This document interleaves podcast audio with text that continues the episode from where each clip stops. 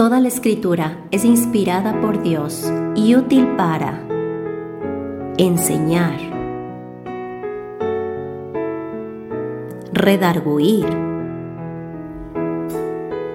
corregir, instruir en justicia,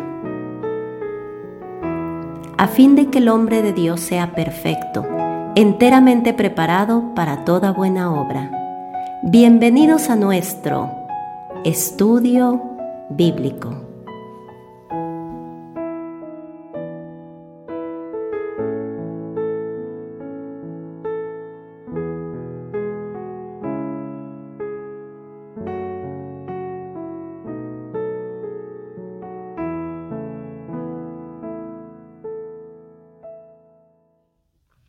Bienvenidos a nuestro estudio de hoy.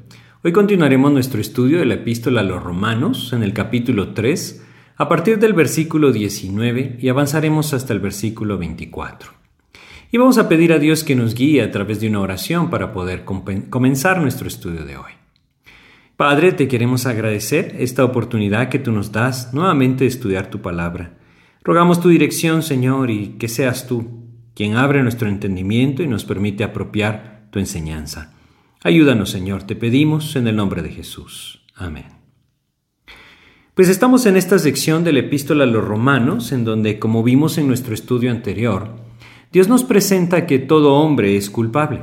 Y habíamos visto, a partir de Romanos 3, desde el versículo 10 hasta el versículo 18, una lista que Dios nos presenta acerca de la impiedad en la vida del hombre y también la injusticia con la que el hombre vive.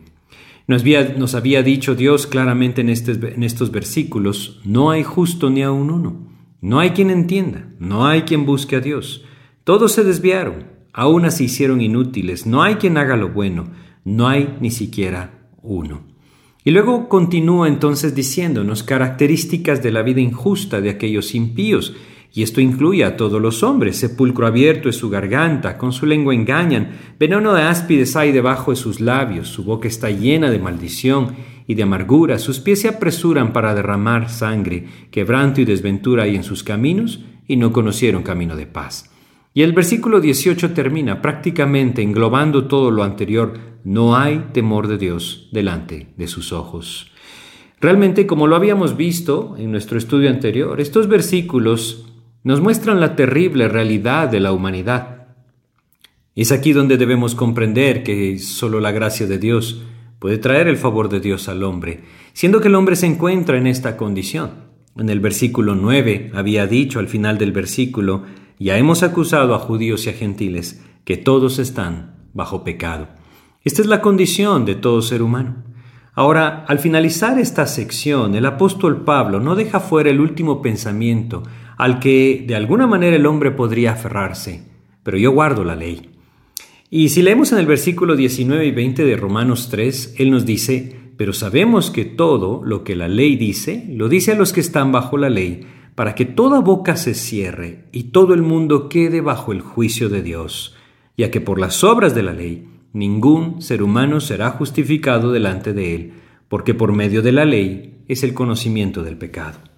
Y entonces nos dice con toda claridad que si alguno intenta tomar esta salida y decir, bueno, yo guardo la ley, y no solamente haciendo una referencia a la ley mosaica del Antiguo Testamento, sino también a la ley de la conciencia, como vimos en nuestros capítulos anteriores, el hombre podría buscar aferrarse a cierto rasgo de bondad que intente traer a su vida. Pero es aquí donde Dios nos dice con toda claridad a través del apóstol Pablo en estos versículos, todo el mundo queda bajo el juicio de Dios.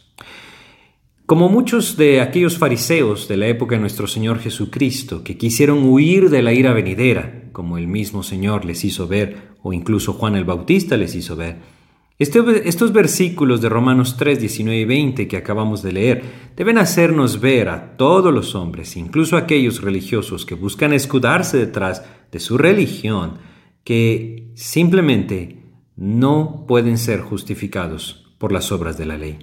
Y es que como leemos acá, aquel que se aferra a la observancia de la ley para su justificación realmente está tomando el, el camino directo hacia la condenación.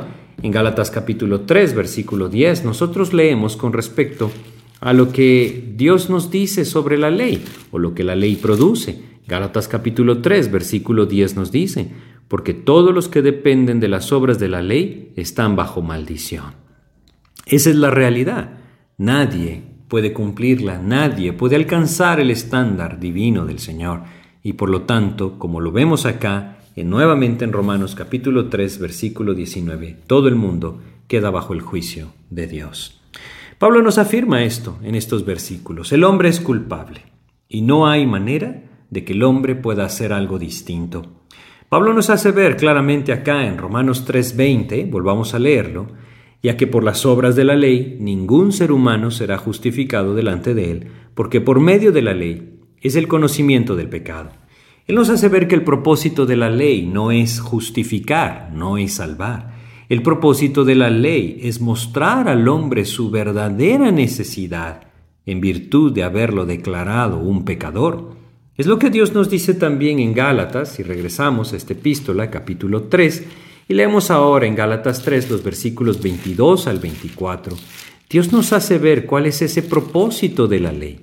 Gálatas, en el capítulo 3, versículos 22 al 24 dice, Mas la escritura lo encerró todo bajo pecado para que la promesa que es por la fe en Jesucristo fuese dada a los creyentes.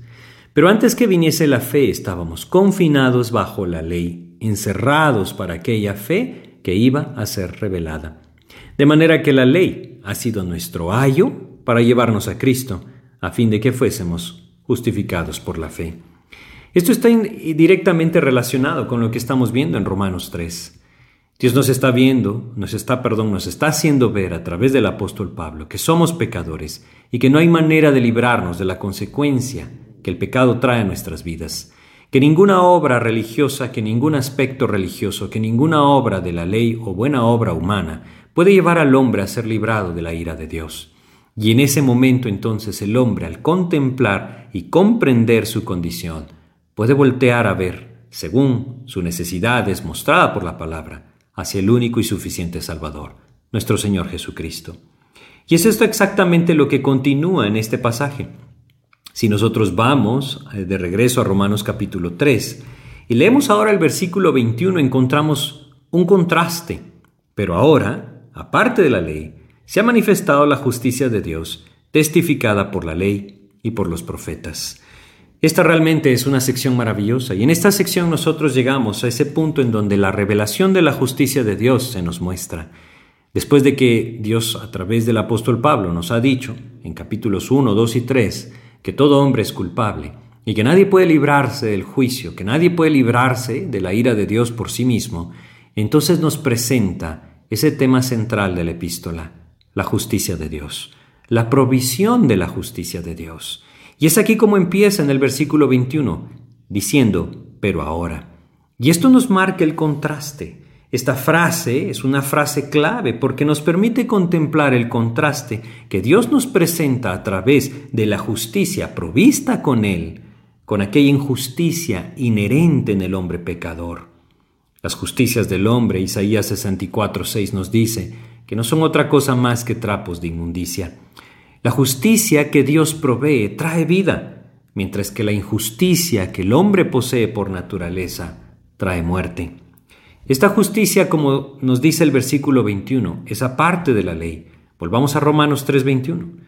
Pero ahora, aparte de la ley, se ha manifestado la justicia de Dios, testificada por la ley y por los profetas.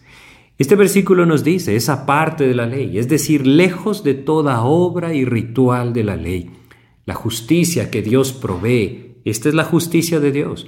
No habla de su carácter, es decir, no habla de ese atributo de Dios. Él es justo y eso es indiscutible. Pero no habla tampoco de la justicia que el hombre puede alcanzar. Habla de una justicia que Dios provee al hombre, que Dios le puede dar al hombre o puede ver al hombre como justo en virtud de esa justicia que él puede derramar. Y como dice este versículo, nuevamente, esta justicia es aparte de la ley. Nuevamente, lejos de toda obra y ritual religioso, Dios puede traer justicia al hombre. Y lo que dice Gálatas capítulo 2 nos puede ayudar a comprenderlo. Gálatas capítulo 2, en los versículos 15 y 16, nosotros encontramos lo siguiente. Gálatas capítulo 2, versículos 15 y 16 nos dicen, nosotros, judíos de nacimiento y no pecadores de entre los gentiles, sabiendo que el hombre no es justificado por las obras de la ley, sino por la fe de Jesucristo, nosotros también hemos creído en Jesucristo, para ser justificados por la fe de Cristo y no por las obras de la ley, por cuanto por las obras de la ley nadie será justificado. Cuando decimos justificado debemos comprender lo que significa este término. El ser justificado es el ser declarado justo ante los ojos de Dios. Es decir, es aquel culpable que llega, llega a juicio delante de Dios, y siendo un pecador, evidentemente es culpable, pero es hallado justo, no en virtud de lo que hace, no en virtud de lo que él mismo puede pagar, en virtud de esa justicia que Dios le ha atribuido a su cuenta por medio de la fe en Jesucristo. Esto es algo verdaderamente maravilloso, porque como lo hemos visto hasta ahora, antes de este versículo 21, Dios nos ha dicho que todo hombre está bajo pecado y todo hombre entonces está bajo el juicio de Dios, y el juicio de Dios nadie puede ser librado de éste, la ira de Dios se derramará sobre él. Pero ahora dice este versículo, aparte de la ley, aparte de aquello que el hombre no pudo cumplir, aparte de aquello que le condena al hombre, Dios ha mostrado una justicia que puede ser puesta en la cuenta del hombre a través de la fe en Jesucristo. Este es el Evangelio del Señor y es maravilloso. Nadie puede obtener la justicia que Dios provee por medio de sus obras. Es lo que nos dicen estos versículos. Esta está mucho más allá de las posibilidades del ser humano. La justicia que Dios puede imputar al hombre es una justicia sobrenatural que proviene solamente de Cristo. Esta justicia que se ha manifestado es todo aquello que Dios requiere del hombre o requería del hombre y que Jesucristo ofreció en favor nuestro cuando derramó su sangre en la cruz. Eso hace entonces que cuando el hombre viene a Cristo a través de la fe, Jesucristo se vuelva su justicia. Si nosotros leemos en 1 Corintios capítulo 1, versículo 30, por ejemplo, 1 Corintios, Capítulo 1, versículo 30 nos dice, Mas por Él estáis vosotros en Cristo Jesús, el cual nos ha sido hecho por Dios sabiduría, justificación, santificación y redención. Todo proviene de Dios, no es algo que el hombre pueda ganar, es algo que Dios da a través de Cristo. Según de Corintios capítulo 5 en el versículo 21 nos dice, al que no conoció pecado, por nosotros lo hizo pecado, para que nosotros fuésemos hechos justicia de Dios en Él. Es algo maravilloso realmente lo que Dios hace a través de la obra de Cristo. Él puede vernos como justos, a pesar de que no lo somos, somos pecadores y Dios lo ha declarado y nos lo ha mostrado de una forma clara en los versículos anteriores. A pesar de que somos pecadores, a través de la obra redentora de Cristo, apropiada por fe, podemos ser hallados como justos, como inocentes. Dios nos puede ver así en el día del juicio. Y es lo que estos versículos nos presentan. Este es el camino de la salvación. Es por esto que, al ser interrogado por aquellos que se acercaban a Él, el Señor Jesucristo nos dijo cuáles eran las obras de justicia. En Juan capítulo 6, versículo 29, cuando le preguntaron claramente al Señor Jesucristo, ¿qué debemos hacer para poner en práctica las obras de Dios? Él dice, Juan capítulo 6, versículo 29, respondió Jesús y les dijo, Esta es la obra de Dios, que creáis en el que Él ha enviado. No se puede apropiar la justicia de Dios de una forma distinta, no se puede adquirir de una forma distinta, no se puede ganar de una forma distinta. Nos dice acá claramente, es a través de la fe en Él. Debemos afirmar, por lo tanto, con toda claridad, que es Dios quien provee justicia al hombre. No es algo que el hombre pueda hacer o ganar por sí mismo, es algo que Dios ha provisto por medio de Jesucristo. Y es que es Él el que ha actuado y ha permitido que nosotros seamos reconciliados con Él a través de Cristo. Según de Corintios capítulo 5, nuevamente versículos 18 y 19 nos dicen, y todo esto proviene de Dios, quien nos reconcilió consigo mismo por Cristo y nos dio el ministerio de la reconciliación, que Dios estaba en Cristo reconciliando consigo al mundo, no tomándoles en cuenta a los hombres sus pecados. Y nos encargó a nosotros el ministerio de la reconciliación. Es maravilloso lo que dice en Cristo Dios puede llevarnos a estar reconciliados con Él.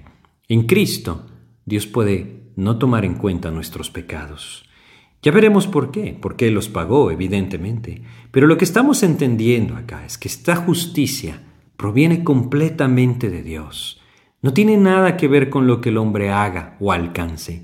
Por eso el versículo Romanos 3:21 nos dice claramente, pero ahora, aparte de la ley.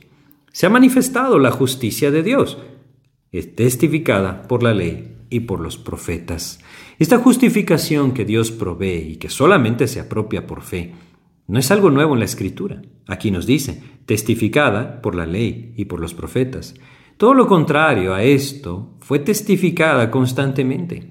Si nosotros recordamos tan solo algunos versículos, porque podríamos pasar mucho tiempo leyendo versículos que nos hablan de esa justicia que Dios da al hombre que cree en Él. Recordemos algunos, como Génesis capítulo 15 en el versículo 6. Génesis capítulo 15, versículo 6 nos dice, y creyó a Jehová y le fue contado por justicia. Ahí entonces Dios lo vio como justo. No quiere decir que su naturaleza pecaminosa ya no estaba. Dios lo vio como justo, solamente a través de aquello que él confió. Salmo capítulo 32, Salmos capítulo 32, los primeros dos versículos. Nos dice acá en este salmo maravilloso de David, Bienaventurado aquel cuya transgresión ha sido perdonada y cubierto su pecado. Bienaventurado el hombre a quien Jehová no culpa de iniquidad y en cuyo espíritu no hay engaño. Aquel que es visto como justo por parte de Dios. Bienaventurado, dice. ¿Cómo puede el hombre serlo? Solamente cuando Dios lo hace, cuando Dios actúa, y Dios actuó y envió a su Hijo a cambio de nosotros. Él murió para que nosotros pudiéramos ser hallados justos. Nuevamente, si vamos a Isaías capítulo 61, me refiero a otro versículo del Antiguo Testamento que nos habla de esto. La ley dice, y los profetas testificaban acerca de esta justicia que sería manifestada un día por parte de Dios. Isaías capítulo 62, los primeros dos versículos, 1 y 2 de Isaías 62 dice, Por amor de Sión no callaré y por amor de Jerusalén no descansaré, hasta que salga como resplandor su justicia y su salvación se encienda como una antorcha. Entonces verán las gentes tu justicia y todos los reyes tu gloria, y te será puesto un nombre nuevo que la boca de Jehová nombrará. Habla de una justicia que vendría. Una manera en la que Dios vería al pueblo como justo. Ya nos dijo claramente, no lo somos, nadie lo es, nadie está lejos o más bien fuera del juicio de Dios. Sin embargo, esta justicia provista por Dios hace posible que el hombre, ante los ojos de Dios, sea hallado como justo. Si nosotros regresamos a Habacuc, nuevamente al Antiguo Testamento, capítulo 2, versículo 4, nos dice, He aquí aquel cuya alma no es recta se enorgullece, y luego añade, mas el justo por su fe vivirá. Versículo con el cual empezaba esta epístola, versículo 17 de Romanos 1, mas el justo vivirá por fe. Y es que debemos entender que todo el sistema legal del Antiguo Testamento estaría incompleto sin los sacrificios que debían ser ofrecidos en el altar. Cada sacrificio hablaba del sacrificio de Jesucristo. Es decir, cada sacrificio era ofrecido por fe. La justicia de Dios era atribuida a aquel que por el sacrificio ofrecido manifestaba su fe en el perdón expiatorio que Dios le otorgaría por medio de un sustituto. Ese sustituto vendría un día.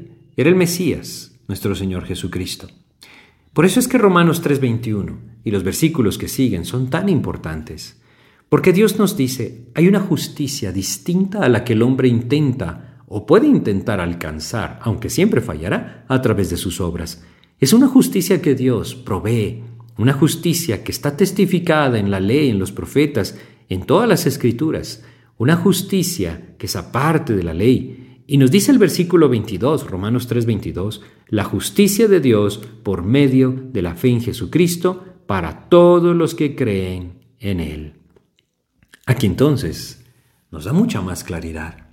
Este versículo nos indica que esta justicia provista por Dios es por medio de la fe en Jesucristo. Este versículo sin duda está unido al anterior, de modo que podríamos leerlo, se ha manifestado la justicia de Dios, es decir, la justicia de Dios por medio de la fe en Jesucristo. Como vimos en Romanos capítulo 1 versículos 16 y 17, la justicia de Dios se manifiesta por medio del Evangelio de Salvación que concierne completamente a la persona y obra de Jesucristo. Esta justicia de Dios es derramada sobre todos los que creen, como nos dice acá. Aquí encontramos entonces una declaración directa sobre la condición única que la palabra de Dios nos presenta para la salvación del hombre. Dios nos afirma claramente en la Biblia, esa condición es la fe en Jesucristo. La Escritura no presenta otra condición más que esta, la fe en Jesucristo, para la salvación. Y si nosotros recordamos algunos versículos del Nuevo Testamento, incluso algunos pronunciados por nuestro mismo Señor Jesucristo, si nosotros leemos en Juan capítulo 3, versículo 16, un versículo tan conocido, por una razón, porque de tal manera amó Dios al mundo que ha dado a su Hijo unigénito para que todo aquel que en él cree no se pierda, mas tenga vida eterna. Juan capítulo 3, versículo 36, el que cree en el Hijo tiene vida eterna. Juan capítulo 5, versículo 24, de cierto de cierto os digo, el que oye mi palabra y cree al que me envió, tiene vida eterna y no vendrá condenación, mas ha pasado de muerte a vida. Juan capítulo 6, versículo 40, y esta es la voluntad del que me ha enviado, que todo aquel que vea al Hijo y cree en Él, tenga vida eterna, y yo le resucitaré en el día postrero. Juan capítulo 6, versículo 47, de cierto, de cierto os digo, el que cree en mí, tiene vida eterna. Juan capítulo 7, versículo 38, el que cree en mí, como dice la Escritura, de su interior correrán ríos de agua viva. Y podríamos seguir leyendo versículo tras versículo. La palabra de Dios nos presenta esa condición, la fe en Jesucristo para la salvación del alma. Y Romanos capítulo 3, versículo 22 nos lo vuelve a decir, la justicia de Dios por medio de la fe en Jesucristo para todos los que creen en Él. En este punto, cada uno de nosotros debe comprender, debe meditar en la verdad de Dios. Un día llegaremos delante de Él un día entregaremos cuentas delante del Señor. Y ya vimos las obras jamás nos pueden librar. La ley no nos puede salvar. Lo que nosotros hagamos o quienes seamos no nos puede salvar. Esa justicia que el hombre necesita para ser librado del juicio y de la ira de Dios proviene solamente de Dios y es apropiada a través de la fe en Jesucristo. Todo lo que el hombre necesita para enfrentarse al juicio de Dios es a Cristo. Primera de Juan capítulo 5, desde el versículo 10 hasta el 12 nos dice, El que cree en el Hijo de Dios tiene el testimonio en sí mismo. El que no cree a Dios le ha hecho mentiroso porque no ha creído en el testimonio que Dios ha dado acerca de su Hijo. Y este es el testimonio, que Dios nos ha dado vida eterna, y esta vida está en su Hijo. El que tiene al Hijo tiene la vida, el que no tiene al Hijo de Dios no tiene la vida. Debemos contemplar esta última frase de Romanos 3:22, porque no hay diferencia. No hay diferencia, no importa quiénes seamos, no importa lo que hayamos logrado, lo que estemos haciendo, a quienes estemos ayudando, sin Cristo en nuestro corazón, sin Cristo en nuestra vida, no hay vida eterna. No hay diferencia. La razón la da el siguiente versículo de Romanos 3. Romanos capítulo 3, versículo 23 nos dice, por cuanto todos pecaron y están destituidos de la gloria de Dios. Pecaron es una palabra que viene de una palabra griega que significa errar al blanco.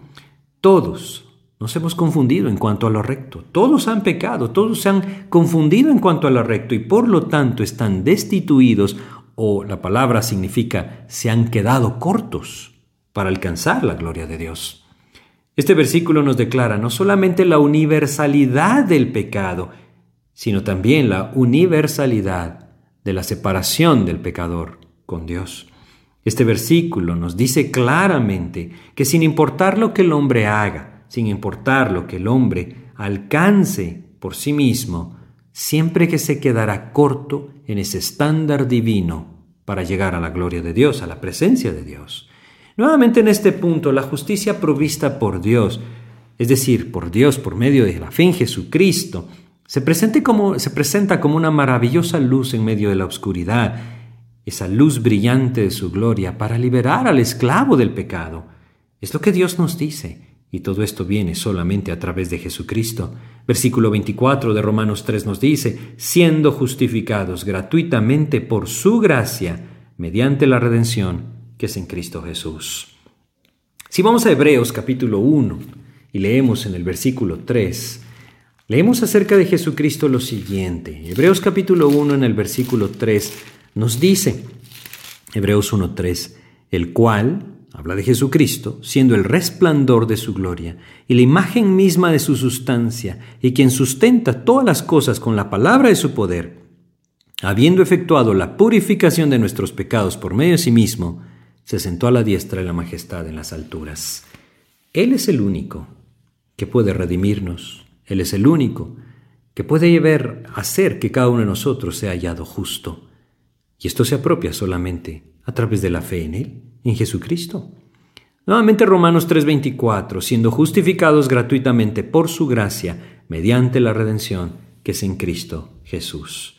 Les decía que versículos como estos se levantan entre la oscuridad del pecado del hombre para darle una maravillosa esperanza, siendo justificados. Esta palabra griega significa declarados justos. Y es que debemos entender que no somos declarados justos porque hayamos sido hechos justos en nuestro corazón, en nuestra alma, en nuestra naturaleza. Dios nos declara justos y luego entonces nos permite por su poder buscar una vida de justicia práctica. Pero somos declarados justos solamente por lo que Cristo ofreció por nosotros. Y lo maravilloso de esto, Romanos 3:24, gratuitamente. Es decir, sin causa sin causa obrada en nosotros, sin que nosotros lo hayamos alcanzado, hayamos obrado para hacerlo, sin que nosotros hayamos alcanzado el mérito para tenerlo.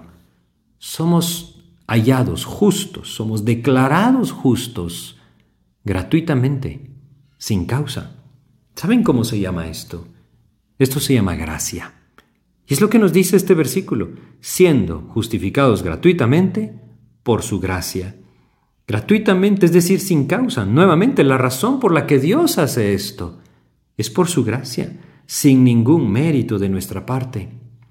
¿Saben el apóstol Pablo? Hablaba de sí mismo en Filipenses capítulo 3 y nos decía en el versículo 9 cómo él deseaba ser encontrado por Dios. Filipenses capítulo 3 en el versículo 9 nos dice lo siguiente, Filipenses 3.9 dice, y ser hallado en él, no teniendo mi propia justicia que es por la ley, sino la que es por la fe de Cristo, la justicia que es de Dios por la fe. Si él era hallado en su propia justicia, sería condenado, como todos nosotros si somos hallados intentando obtener una justicia propia. Pero si somos hallados en esa justicia que Dios nos ha otorgado, ha imputado en nuestra cuenta a través de la fe en Jesucristo, entonces seremos salvados. Y eso es lo maravilloso gratuitamente por su gracia, sin ningún mérito de nuestra parte.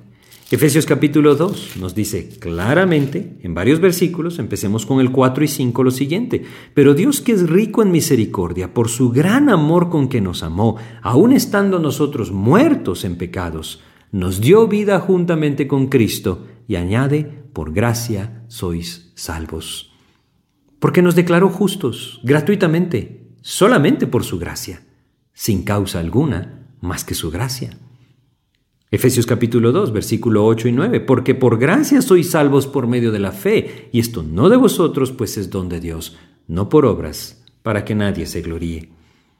Podríamos continuar leyendo versículos que nos hablan de esto. Leamos uno más, Tito capítulo 3. En Tito capítulo 3 leeremos el versículo 7.